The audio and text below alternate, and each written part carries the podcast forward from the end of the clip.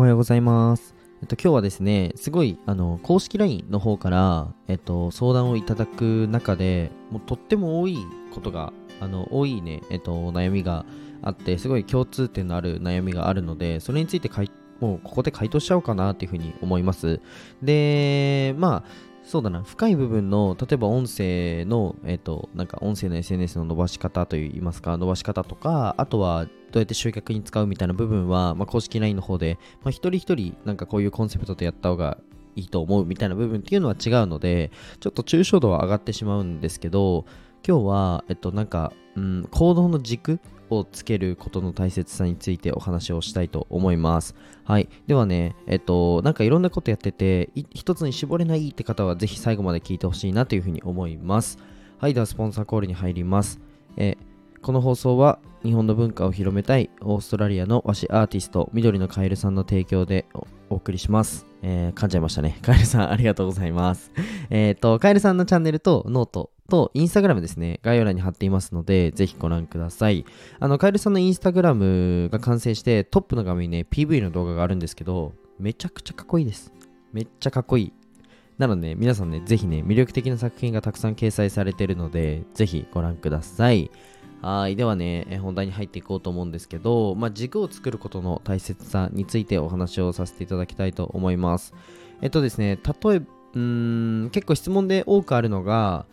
例えば、なんか音声で、今日は、うん、お仕事について話したけど、昨日は家族のこと話して、で、その次は、なんかちょっと趣味の、そのじゃあゴルフのこと話したんですけど、どれに、どれになんか絞った方がいいですかみたいなお話をよくされるんですね。で、うんと、僕もいろんなことをやってて、言っちゃえば、うん、同じ状況なんですよ。言ってしまえば。うん。ですが、全部僕は一つのことにつながっているんですね。で、これの大きな違いは何かというと、例えば僕の場合だとビジネスとアートと医療の軸なんですね。これって一つ一つバラバラに見えて、全くそんなことなくて、えっと、アートを進めることのゴール、ビジネスを進めることのゴール、あとは、えっと、医療を進めることのゴール、着地点って全部一緒なんですよ。僕は世界で一一番の、えっと、一番ね、まあ、守れるというふうに、ちょっと 前回、あの、内省をして、あの、決めたんで、決めたというか、まあ、そこは僕の着地点だなと思ったんですけど、まあ、圧倒的に守れる母数の多い医療施設を作りたいんですよ。うん。で、まあ、世界一守れる施設を作るっていうのが僕の夢というか目標で、それに対してのアート、それに対してのビジネスで、それに対しての、えっと、医療なんですね。で、なので、何を喋っても、僕のチャンネルではそれが成立して、僕の一つの目標に対しての、えっと、一つの着地点に対しての手段なんですよ、すべて。うん。なので、例えばさっきの話で言うと、そのお仕事を、お仕事の話をすることで何を得たいのか、どんな未来を設定しているのか、じゃあ日常の話をすることでどんな未来を設定しているのか、で、ゴルフの話をすることでどんな未来を設定しているのか、この着地点が同じであれば、僕は、あの、一つのチャンネルで同じことを話しても全然いいと思ってて、ここの軸を作ることがむしろ大切。で、特になんかやりたいことはそこまで見つかってないし、ないけど、っていう方もいると思うんですよ。でも全然それはいいと思うんですよね。うん。な逆にそういう方は、なんか逆算ではなく、順算っていう考えが大切だと思ってて、なんか、うんと、例えばビジネスもそうなんですけど、01の段階は逆算して、えっと、こうこうこうでこうこうこういうふうに進むみたいなことって少し難しいんですね。まあ集客みたいなところは、ところどころ再現性のあるものとか、えっと、逆算的な思考でやるっていう部分は大切なんですけど、ほとんどが順算なんですよ。まあ、順算っていうのは積み重ねていくしかない。で、改善をするしかないんですね。なので、行動量がものを言うんですよ、正直。うん。だからね、そこを僕は大切にしてるし、まあ、一応コンサルティングさせていただくときはそういうことをね、お話しさせていただくんですけど、なんでしょう、えっと、そう、行動の、うん、と軸っていうのを必ず作った方が僕はいいと思います。特にブレるのが嫌だよっていう方は、絶対ね、軸は作った方がいいと思います。すごい多分ね、うん、と分かりやすかったと思います。僕、医療とビジネスとアートですよ。全く違うじゃないですか。領域全然違うんですよ。けど、着地点一緒なんですよね。うん。ここが多分、えっと、その相談してくれた方と僕のなんだろうな活動はずれ活動は多いけどえっとぶれないところの理由なんですよ。うん。それでもすごく大切で、えっと、皆さんがもし今ね、聞いてる方が発信でブレちゃうんだよね、みたいな。うーん、あれもこれも話しちゃうんですよねっていうふうに言うんだとしたら、このあれもこれも話すものを一旦分析して、分解して、自分の、なんだろう、未来、目標、達成したいものっていうところに、同じところに行き着くんだったら、